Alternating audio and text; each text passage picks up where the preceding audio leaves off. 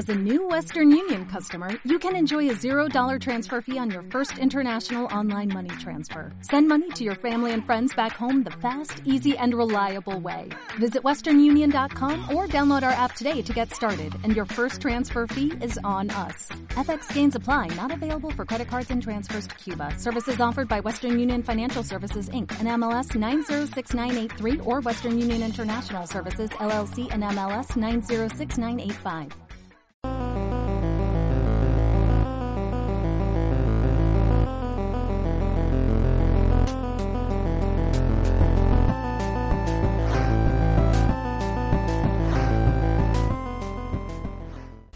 Hola, ¿qué tal seguidores del canal Anigamer Retro y del podcast AGR Podcast que tenemos el número 9 de esta semana. Muchas gracias por el buen recibimiento que tenemos del podcast. Pues vamos a empezar rápidamente para no hacer tan largo el programa eh, con tres noticias pues relativamente importantes en esta semana. Sabemos que estos días pues están enfocados más pues a los lanzamientos nuevos, las reseñas, este películas de estreno, etcétera. Entonces vamos a estarles platicando sobre algunas noticias relevantes de esta semana. La primera pues eh, tiene que ver con los jugadores en el país oriental China. Eh, aquí dicen que los menores de edad de este país solo podrán jugar videojuegos durante 3 horas por día.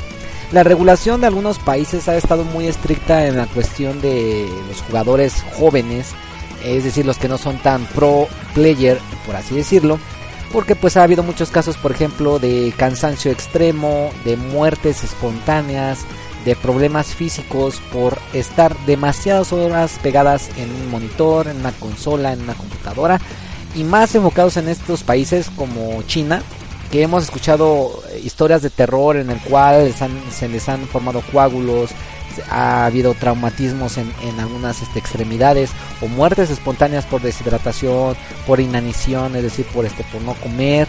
Entonces, todas estas regulaciones son bienvenidas a estos países eh, yo creo que el gobierno sí tiene que tomar cartas en el asunto. De alguna manera extrema se puede pensar porque eh, a veces algunos como jugadores no tenemos la capacidad de autorregularnos entonces podemos estar 2, 3, 4, 7, 8 o hasta 24 horas ininterrumpidamente jugando si acaso para medio dormir o no dormir eh, medio ir al baño medio comer entonces todos esos problemas conllevan a graves eh, malestares en nuestro cuerpo. Entonces hay que estar muy al pendiente cuando nosotros podamos este, eh, tener pues estos problemas. Yo particularmente no practico muchas horas los videojuegos al día.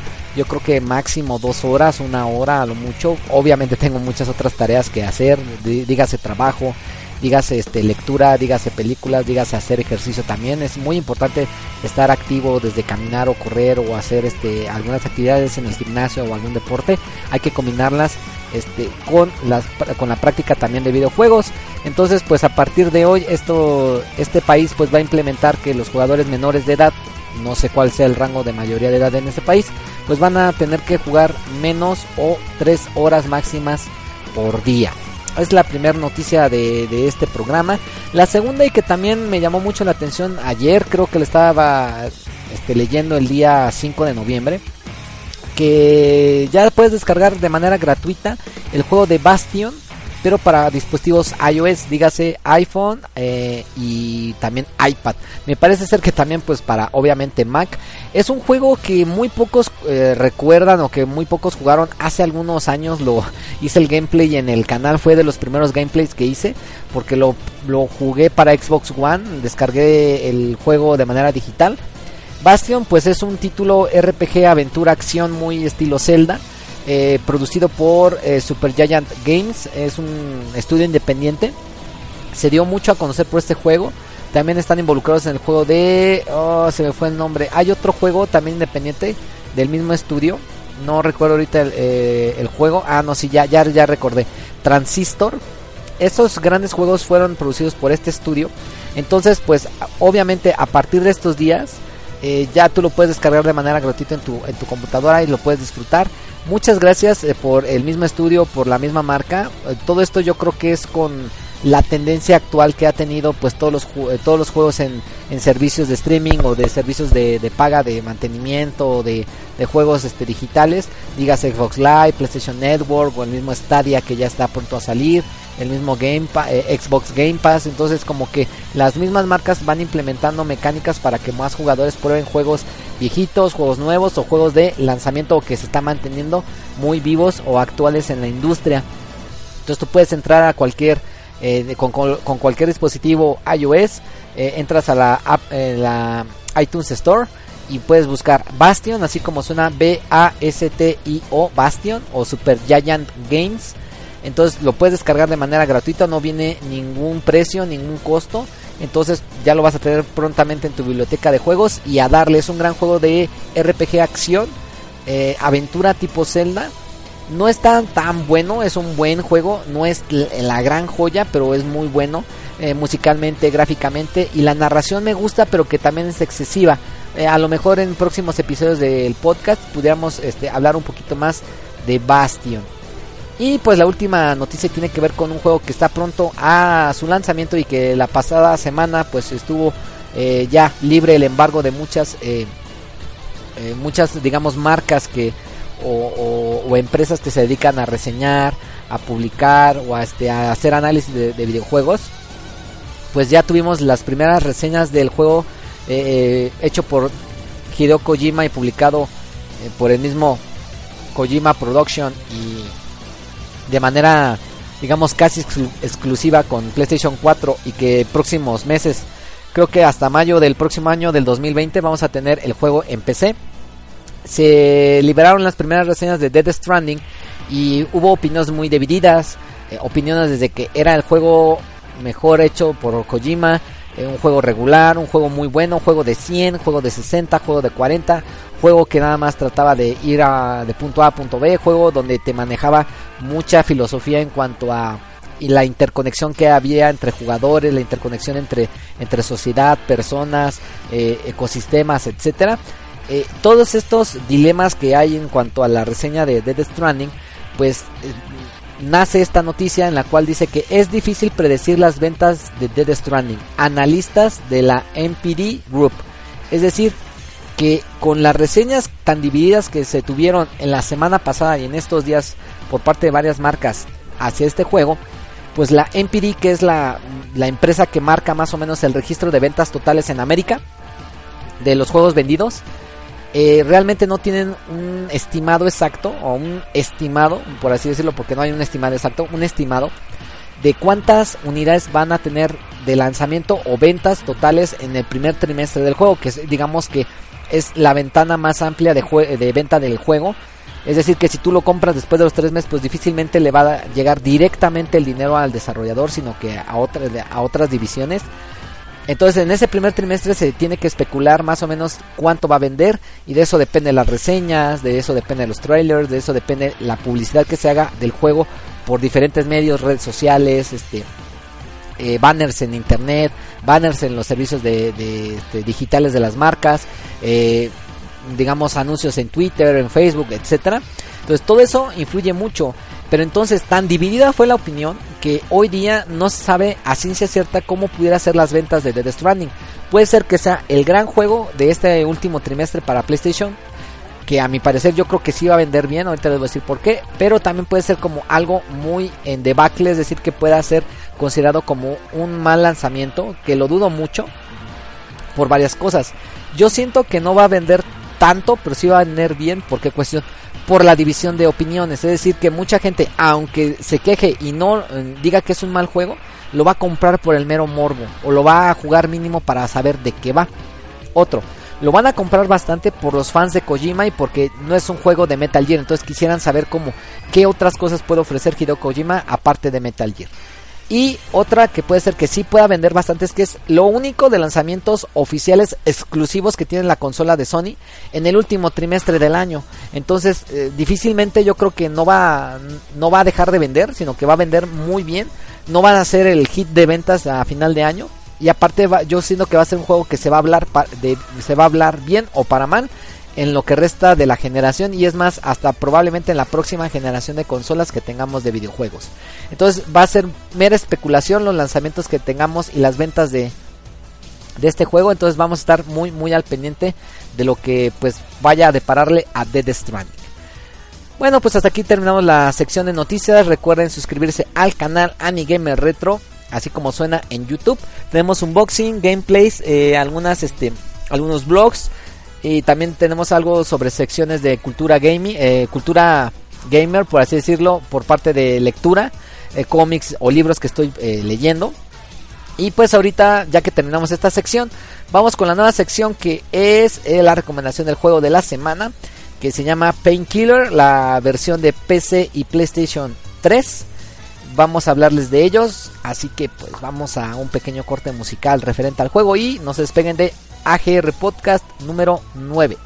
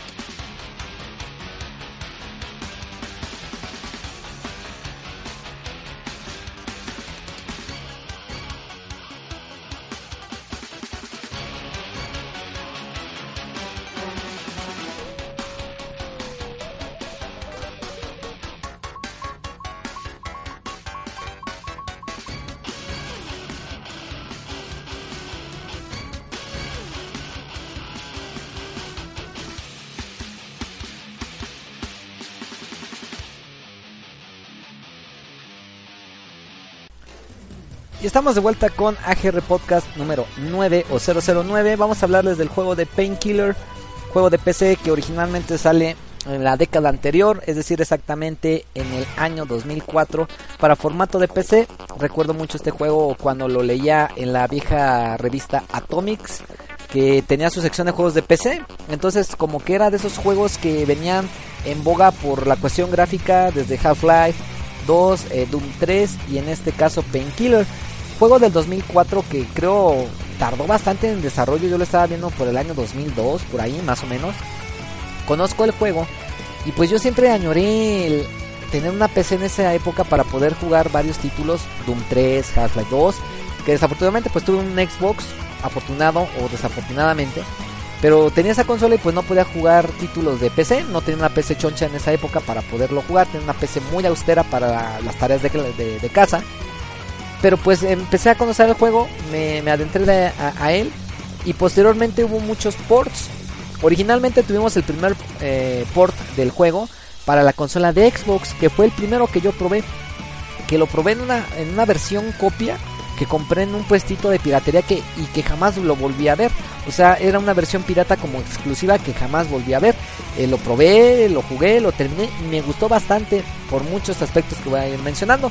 Posteriormente hubo bastantes relanzamientos, hubo bastantes expansiones para PC, para PlayStation 3, etcétera. Y en el año 2010, que fue el lanzamiento final de Painkiller, ya no hubo posteriores lanzamientos, sale tanto para PC como para PlayStation 3 la última versión que tuvimos de este juego, que es la que acabo de jugar. Lo jugué tanto para PC como para PlayStation 3 y que no hay mucha diferencia, solamente en el aspecto gráfico. El juego originalmente fue desarrollado por People Can Fly, eh, eh, estudio que se dedicó mucho a este juego y que posteriormente fue comprado por... Eh, fue, ah, fue el estudio que estuvo desarrollando Gears of War, ah, que se me fue el nombre ah, del estudio, pero que ahorita está integrado por The Coalition, que es el actual estudio desarrollador de Gears. People Can Fly también estuvo participando mucho en el desarrollo de Gears of War Judgment, que fue uno de los peores juegos de la saga. Pero es un estudio que está muy involucrado en juegos de, FPS y juegos de PC. Eh, conociendo obviamente la optimización del hardware en esa época. Entonces People Can Fly fue el papá de este, juego, de este juego que pues realmente no tiene muchos aportes más que en el aspecto gráfico. Gráficamente, para su momento, tanto en PC, las versiones de Xbox, las versiones de PlayStation 3 y la actual del 2010, son grandes juegos gráficamente hablando. O sea, para la época eran juegos que requerían muchísimo hardware en la PC para poderlo correr decentemente. Y para la versión de Xbox, que fue la primerita que probé y que por ahí también lo mostré tanto para el canal de Anigame Retro en, dos secciones diferentes de item, la versión PAL de, del juego en PlayStation 3 y el juego de NTSC americano de Painkiller para Xbox también. Fueron grandes juegos que me, entretuvieron, pero por muchos factores no, no pegó en su momento, como que a la gente no le llamó la atención. Eh, su estilo es muy particular, es un FPS muy al estilo de, por ejemplo, este Serious Sam, que vienen oleadas de enemigos y tú nada más tienes que disparar, disparar, disparar, matar, matar, esquivar, esquivar, esquivar en arenas muy amplias. Entonces, si tú estás muy familiarizado con los juegos de Serious Sam, eh, lo puedes disfrutar ampliamente. Si no conoces el género eh, o la mecánica de juego, te va a aburrir. Eh, yo actualmente como ya juego algunas otras cosas, desde dígase RPG, juegos de pelea, juegos de aventura, juegos de plataformas, FPS, third person shooter, como que la mecánica se me hace muy sosa, pero es un juego entretenido para despejarte un poco la mente, para disfrutar, para nada más estar apretando el gatillo eh, y disfrutar la música. Es un juego que vale la pena, pero si no, yo diría que te hicieras a un lado. Es un juego que yo siento no es para todos por la temática que es más oscura, de como algo más demoníaco. No es tan serio, pero hay muchas, este, mucha parafernalia de ese estilo. La música es muy heavy metal, como lo acaban de escuchar. Eh, mucho guitarrazo, mucha batería y todo. Y la gente que no le gusta este género musical, pues obviamente le va a desagradar. Pero es un plus porque es una música que embona perfectamente con la mecánica y con el estilo de juego. Eh, y hablando de ese estilo, pues puedes sentirse muy soso, muy simple, muy adaptable a tu forma de juego. Entonces, si tú estás buscando un reto, yo creo que aquí no lo vas a encontrar. La trama gira en torno a un personaje principal, que es eh, con el que tú estás manipulando en el juego. Y se parece mucho a la historia de Mario Bros. porque muere su esposa en un accidente y él estaba involucrado en ese mismo accidente, pero por mangas o otras cosas, pues empiezan como que a pedir ayuda a ciertos demonios para que puedan rescatar a su esposa que está en el limbo y que puedan digamos estar los dos en el cielo o los dos en un solo plano astral que puedan disfrutar todavía su relación, ¿no? O, su amor o, o su cariño. Entonces medio melosa la historia, pero realmente no está tan entretenida, no tiene giros de así que digas, ah, yo no sabía, o el enemigo, o el final y realmente el juego, si tú pruebas el primer título, como que queda muy amplio la historia y no vas a saber muy bien de qué va a tratar, como que se queda en un continuará. Juegas la versión completa y como que tampoco te da mucho, como que todavía iba a haber una expansión más, un DLC más, ya no, ya no se pudo. Las ventas le, pegaron duro al juego y no lo mantuvo a flote como nosotros quisiéramos y pues el juego se puede sentir muy regular ah bueno. O sea, no es un juego que digas, lo tienes que jugar a fuerzas. Si tú entras hoy a Steam, lo puedes encontrar a 30 pesos. Es una gran opción para que conozcas el juego Painkiller, como suena. P-A-I-N, Pain, Killer, eh, K-I-L-L-E-R, Killer. Entonces, eh, si lo encuentras barato, pruébalo. yo les digo, probé la versión de PC, que es la mejor porque se ve muy bien a 60 cuadros en 1080. Se rendería muy bien, corre muy bien, fluidamente. Lo puedes encontrar para PlayStation 3. Nada más que la versión americana es un poco difícil de encontrar.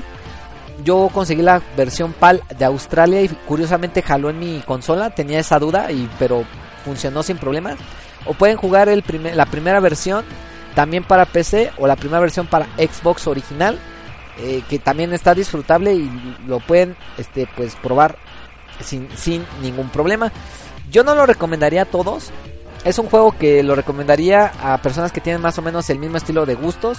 Si te gusta tal vez Half-Life, Halo, Doom, te, va a gustar. O si te gustan mucho los géneros, eh, el género, perdón, de FPS, lo vas a amar, lo vas a disfrutar y te vas a entretener un buen rato. Pero si no te gusta ese estilo, difícilmente lo vas a, desear, lo vas a probar o lo vas a apreciar. Entonces Painkiller para PC, Xbox, eh, también sale para 360 y para PlayStation 3. Recomendado solamente si te gusta ese género y si no, pues prueba otra cosa, no hay ningún problema. O sea, es un juego que puedes conocer. Probablemente hagamos un gameplay posteriormente para que puedan más o menos ver de qué trata. Y pues hasta aquí llegamos a la primera recomendación del programa. Y vamos con un anime que tenía muchas ganas de hablar. Hablé alguna vez, eh, yo platicaba, hablé de él en un boletín que publicaba, hablé de él en pasados este podcast que tenía también y hablé también en un video que habíamos hecho sobre el top 20 de los mejores eh, animes de todos los tiempos. Y vamos a hablarles de un anime que les recomendaría ampliamente que se llama Henshiken, con tres temporadas, pero en este momento vamos a hablar sobre la primera temporada. Los dejo con el opening de la primera temporada y pues regresamos con el podcast AGR número 009.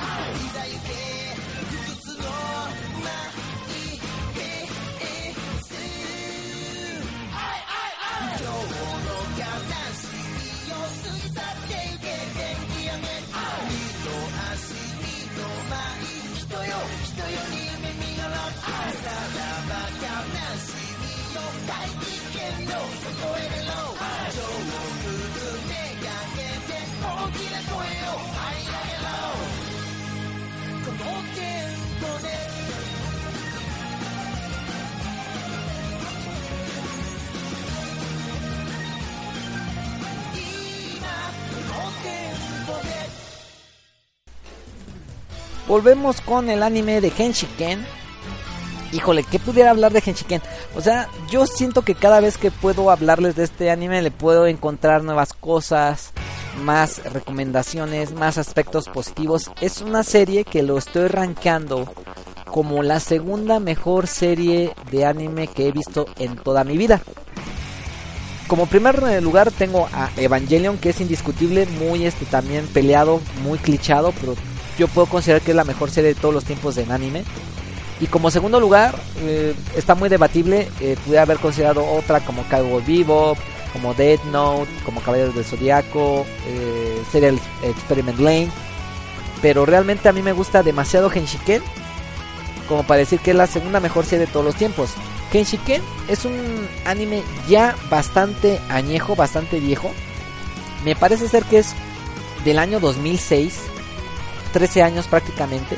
Originalmente es un manga. Desafortunadamente no fue publicado aquí en México ni en América. En América creo que sí en Estados Unidos. Y en Europa algunos tomos y eh, obviamente en Japón sí fue publicado. Entonces el anime lo puedes conocer nada más así como la animación japonesa. La primera temporada está compuesta por 12 episodios. Y si tú ves hoy día la animación de esa primera temporada, la animación es mala. Se ve vieja, se ve sucia, se ve tosca, se ve mala. O sea, es una mala animación. Y para su época se veía fea, ¿eh? O sea, es de reconocer que la serie, eh, la animación, la calidad de animación es mala en Henshiken. Pero realmente el guion, la actuación y las situaciones que, imprimen en la serie es lo que vale la pena. Eh, la serie como puntos positivos tiene muy buena música. Es una serie que trata sobre una parodia del estudio social otaku. Entonces, al hablar sobre los otakus es hablar sobre anime, sobre este videojuegos, sobre eh, sobre manga, sobre figuras, sobre etcétera, muchas cosas, ¿no? En esa época. Entonces, a la música va muy ad hoc a la, a la temática, lo acaban de escuchar, que esa, esa canción es el primer opening de este del anime. Te das una idea de lo que va, de lo que trata, de lo que quiere imprimir la música en el mismo anime. Hay mucha música incidental en la cual que forman parte del mismo score de la música ambiental y también como que música referente a, a situaciones de otakus. Hay un anime muy particular del cual hablan en la serie y que la tonada sigue sonando mucho en, los mismos episodios, muy pegajosa. El, el ending también. O sea, es una, una serie muy completa. ¿Por qué cuestión? Por la animación. Porque el estudio de, de lo que es un otaku japonés lo imprime tan bien, tan claro, no tan obsesivo, sino algo un poquito más de parodia, más digerible, pero que es un estudio serio. Cada episodio que ustedes ven del anime, que son los 12 que yo les platicaba, cada episodio tiene un título muy específico. Tiene un título como si fuera un capítulo de un estudio de una tesis de investigación sobre los otakus. Entonces, cada capítulo tiene ese nombre muy característico sobre el estudio del otaku de acuerdo al armado de figuras de de mechas eh, Gundam, por ejemplo, ¿no? Entonces, todo eso como que te da te va adentrando más, te va adentrando más, te va imprimiendo más el aspecto positivo de la serie o del anime japonés. Eh, Henshiken realmente es una contracción del nombre de este estudio que se llama Sociedad por el Estudio de la Cultura Visual Moderna. Ese es el nombre original de Henshiken, nada más que se acorta en ese breviario que se llama Henshiken. Originalmente la historia trata sobre un grupo de estudiantes universitarios que están en un club de la universidad, en el cual se trata de hacer una investigación sobre la cultura moderna japonesa. Cultura moderna considerando obviamente el manga, los dojinsis, eh, los videojuegos, el anime, el, armado de figuras, todo eso. Entonces como que este pequeño club empieza a, ir viviendo ciertas experiencias sobre cómo socializar, cómo exponer su punto de vista, cómo viven, eh, cómo es su vida de universitarios, cómo es la relación interpersonal entre puros hombres otakus, no, novias de otakus, novias de, por ejemplo, la chica es otaku y el hombre no, etcétera. Entonces todas esas situaciones se van compaginando muy bien y como que se van plasmando perfectamente en la animación. Cada aspecto es sobresaliente en ese, eh, en ese rubro. Es decir, que, por ejemplo, todas las, eh, las situaciones nos manejan extremos muy particulares. Eh, la persona que es como el compulsivo obsesivo, el otaku clásico, como nosotros lo, conocemos en, en, el canon este, mundial, en el canon social. Eh, también podemos tener el obsesivo de los videojuegos, que nada más practica videojuegos y como que mm, de manera muy sutil conoce otros aspectos de la animación, de los videojuegos, de, este, de la música, de anime, etcétera. El otro que es más como especializado en el dibujo del manga, otro tipo que es más enfocado al diseño del cosplay, de los disfraces, de los trajes que ocupan las personas que hacen cosplay. El otro que nada más se, dedica a comprar figuras. Entonces como que cada uno tiene un perfil muy específico y como que vas conociendo más o menos de lo que trata ser un otaku allá en Japón. Y que mm, mañosamente, curiosamente, o no sé si sea un 100% verídico, se va plasmando en diferentes lugares del mundo. Por ejemplo, un otaku es realmente un otaku en Japón, pero pueden, pueden ver aficionados de, esa, de ese tipo de, temáticas en México, en Chile, en Argentina, en Estados Unidos, en Europa, en España, en China, no sé. Y como que cada uno le va imprimiendo su toque local, entonces, pero más o menos te pueden explicar de manera general esos aspectos a resaltar de lo que es un otaku a nivel eh, eh, Japón. Yo consideraría la serie como algo muy bueno.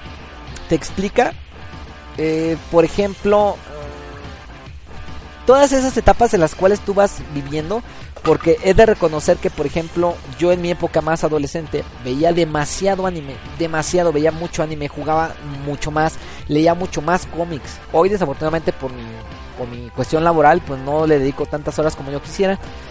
Y, en ese momento vi Henshiken y me marcó mucho para bien y para mal. Eh, para bien, para saber que mi afición es, es algo único que me, que me hace ver o me hace sobresalir ante los demás o que pueden entablar una conversación que tiene la misma afición por mí eh, como yo.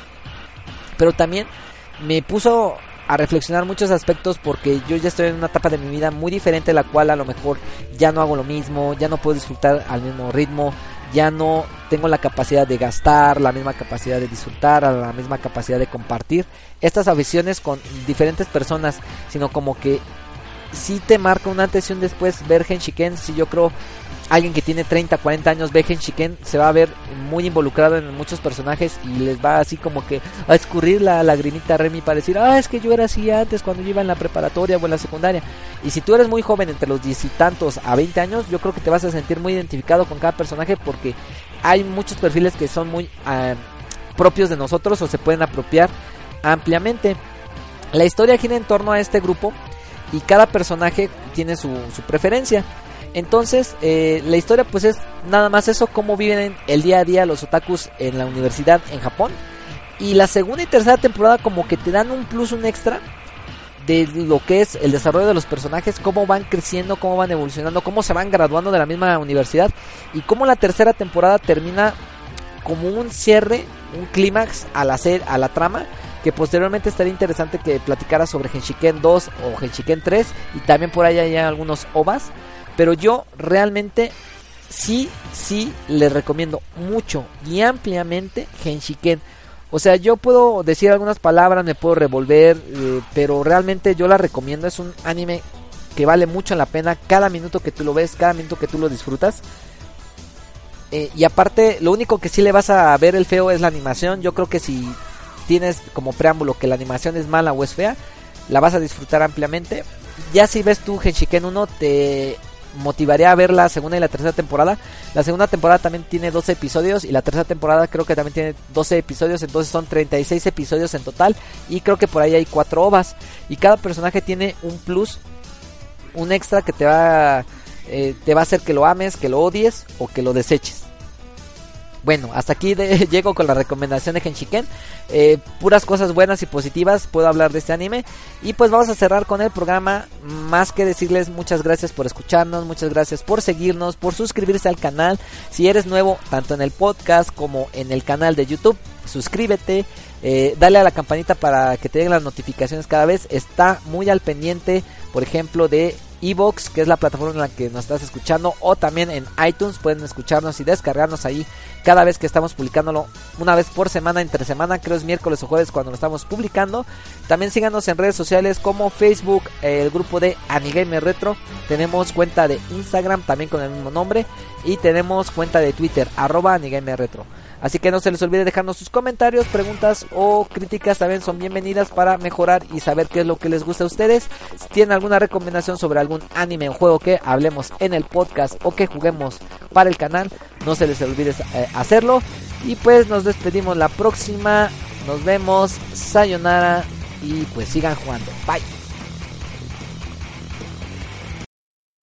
どちらにしようかな